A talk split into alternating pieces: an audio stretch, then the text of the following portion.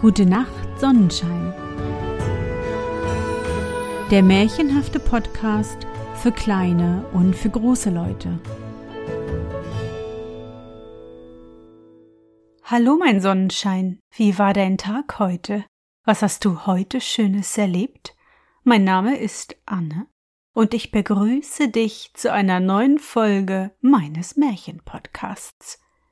Bevor unsere Reise losgeht, möchte ich mich bei Frau B. der Technischen Universität Braunschweig ganz lieb bedanken, denn nur durch ihre Hilfe können wir das heutige Märchen vollständig hören. Frau B. hat nämlich gezaubert und mir aus einem wirklich, wirklich alten Märchenbuch die fehlenden Seiten dieses Märchens besorgt. Mein schönster Moment des Tages, sag ich dir. Doch nun genug gequasselt. Das Abenteuer des Sternenschäfchens wartet schon auf uns. Bist du bereit? Dann kuschle dich fest in deine Bettdecke, nimm dein Lieblingskuscheltier in den Arm und, wenn du magst, schließe die Augen und folge mir ins Märchenland.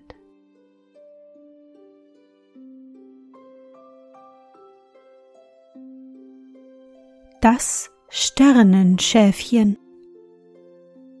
Es war einmal ein junger König, der war sehr traurig, weil ihn seine junge Königin nicht küssen wollte. Wenn er sie küssen wollte, so sagte sie immer Du willst deine junge Königin küssen und hast noch keine große Tat für sie getan. Hole mir eine Sternenblume, von denen die Sternenschäfchen am Himmel essen, so will ich dich küssen. Dann lief sie zu ihren Kammerfrauen und lachte. Der junge König aber wurde so traurig, dass er nur des Nachts zur Jagd ging, denn am Tage fürchtete er, die Vögelein zu sehen, die sich schnäbelten, die kleinen Mücken, die sich liebten, und die Schmetterlinge, die sich küssten. Und eines Nachts war er schon viele, viele Stunden so gegangen und hatte noch keinen Fuchsschwanz, noch keine funkelnden Augen einer wilden Katze gesehen. Da legte er sich vor Zorn und Traurigkeit auf den Rücken und schoss mitten in den Himmel hinein. Es verging aber nicht so viel Zeit, als eine Schwalbe braucht, um über den Bach zu fliegen, als ihm vom Himmel eine Beute gerade vor die Füße fiel. Es war ein ganz kleines Schäfchen, so klein, dass man es mit zwei Händen fast verbergen konnte, aber sein krauses Fellchen war ganz aus Gold, seine kleinen Hufen waren ganz aus Gold, und von seinen Äuglein wusste man nicht, ob sie blau oder silbern waren. Als der König es aufnahm, fing es leise zu klagen an und sagte Ach, du hast mich von meiner himmlischen Wiese herabgeschossen, nun bin ich das traurigste Geschöpf auf Erden. Ach, sagte der junge König, in der Traurigkeit will ich es noch mit dir aufnehmen, denn ich habe eine junge Königin, die mich nicht küssen will, wenn ich ihr nicht eine Sternenblume bringe, von der die Sternenschäfchen am Himmel essen. So, sagte das Schäfchen, wie gern wollte ich dir eine solche Blume rupfen, wenn ich nur wieder auf meiner himmlischen Weide wäre denn ich bin selbst ein Sternenschäfchen.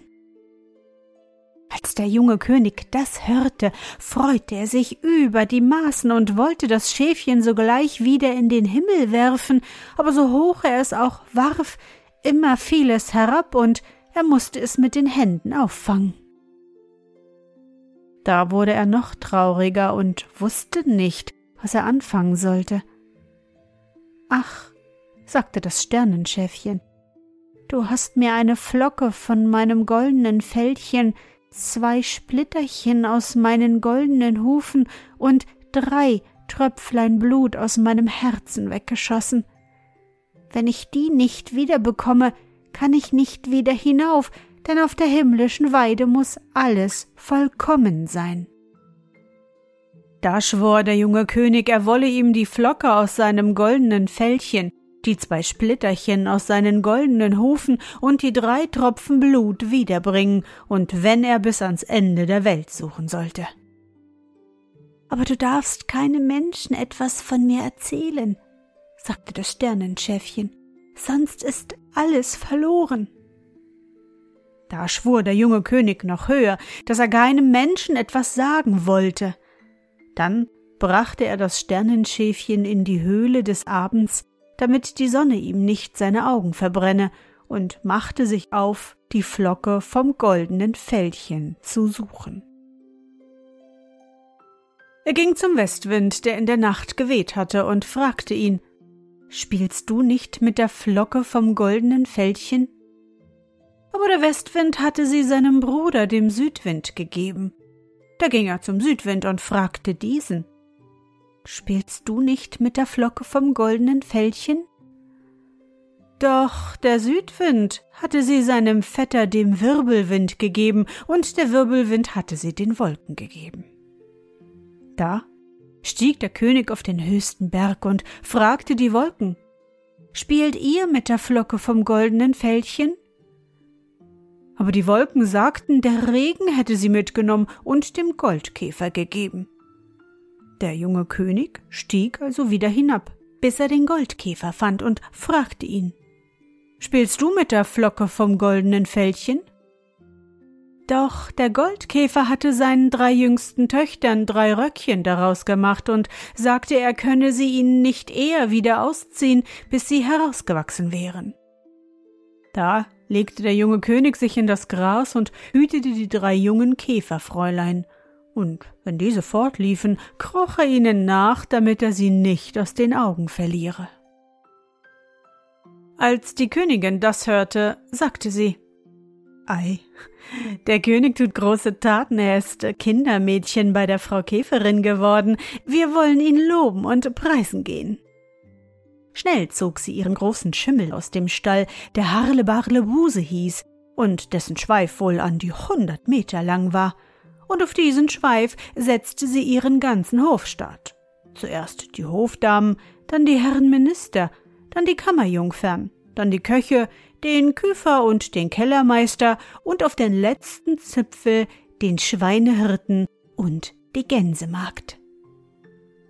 Sie selbst schwang sich in den Sattel und mit Juchhei ging's auf die Wiese, wo der König lag. Sie ritt dem Kreise um ihn herum und rief immer zu. Der König wollte die Königin küssen. Was tat er für eine Tat? Dann sang der ganze Hofstaat auf dem Schwanze zur Antwort.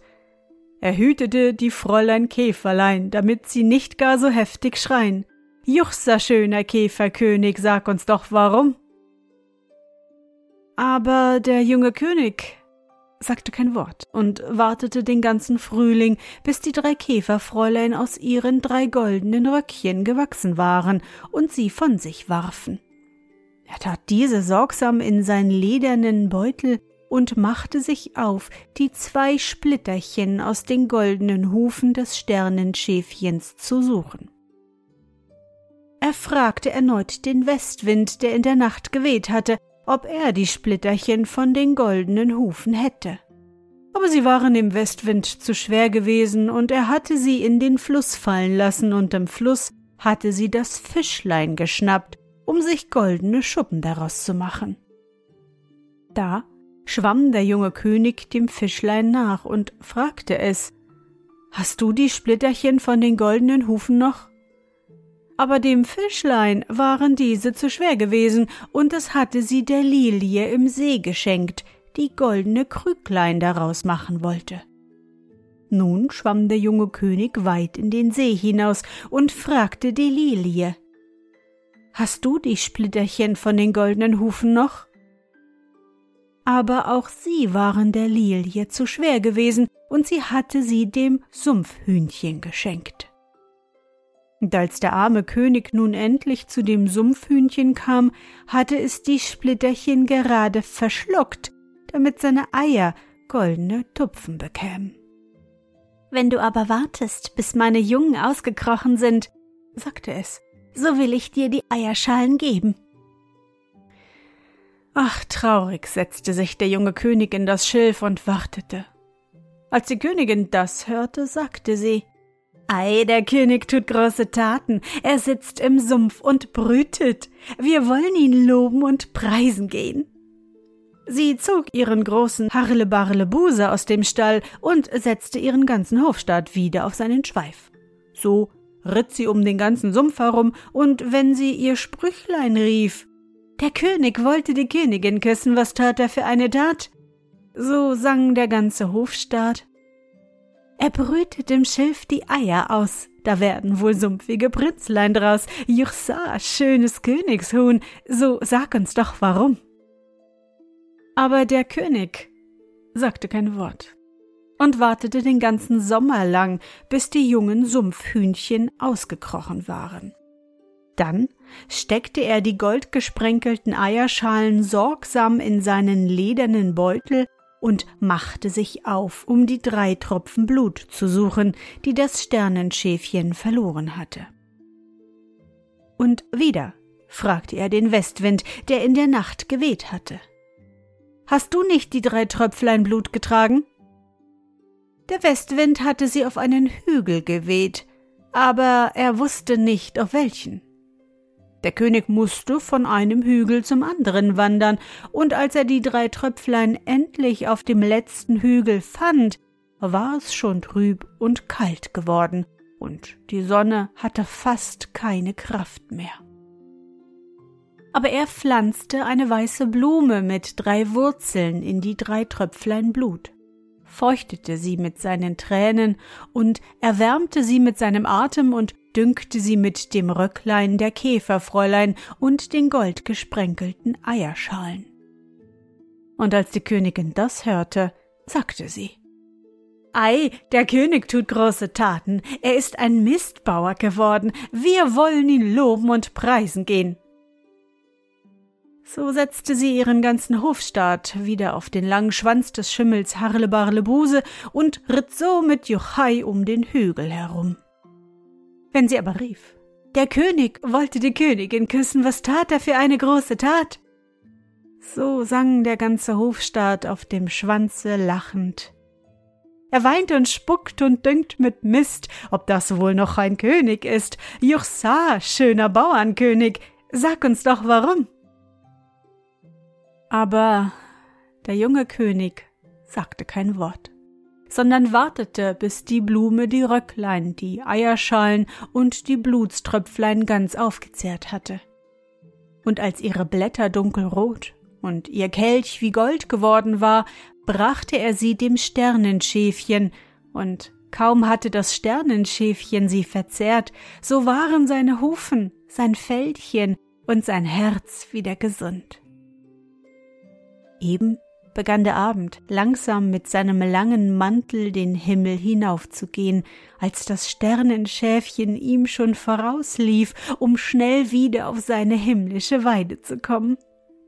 Der junge König aber fasste den Mantel des Abends und ging langsam hinterher und hielt sich vorsichtig auf der Milchstraße, denn es war ihm doch ein wenig ängstlich zumute, weil er wie alles im Himmel mit dem Kopfe nach unten gehen musste. Doch er war noch nicht lange aufwärts gestiegen, als das muntere Sternenschäfchen ihm schon wieder entgegenlief und die schönste Sternenblume brachte, die es auf der himmlischen Wiese gab. Voller Freude schaute der junge König auf die Erde. Dort sah er die junge Königin auf ihrem großen Schimmel Harlebarlebuse durch das Land reiten, und auf seinem Schwanze saß der ganze Hofstaat wieder.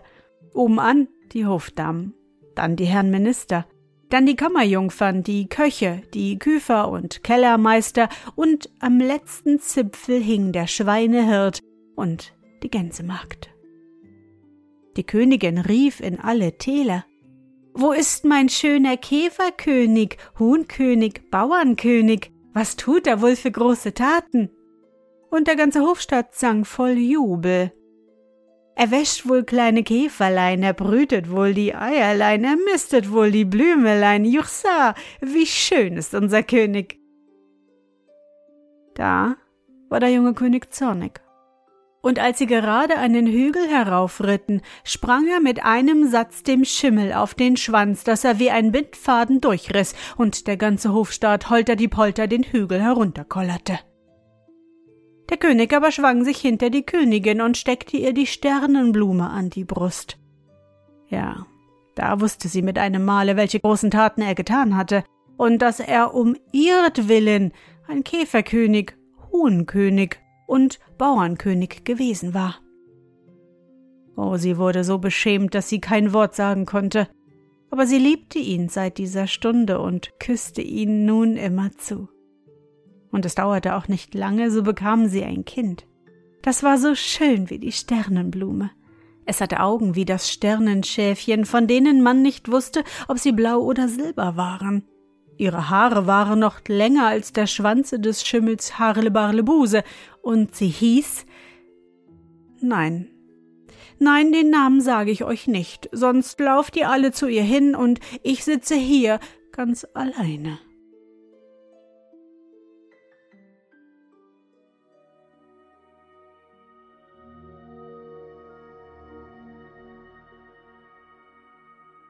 Na Sonnenschein, bist du noch wach?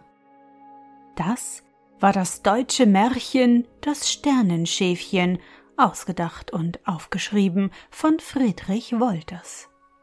Ich hoffe, dir hat unsere gemeinsame Reise heute gefallen. Für mich war es wieder wunderbar und ich danke dir, dass du mich begleitet hast. Und bevor du nun die Augen schließt und in dein Traumland reist, möchte ich mit dir nochmal an dein schönstes Erlebnis heute denken. Was war es?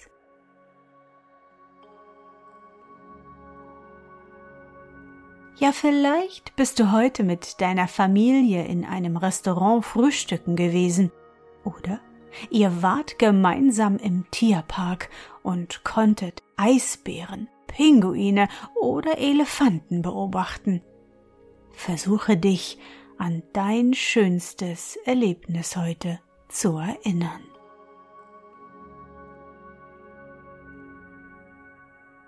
Und? Was war dein schönstes Erlebnis heute und wie fühlst du dich dabei?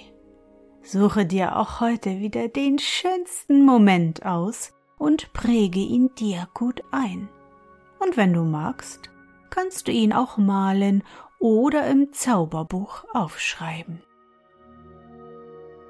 Und nun? Gute Nacht, Sonnenschein. Schlaf gut und träum was Schönes. Wir hören uns bald wieder.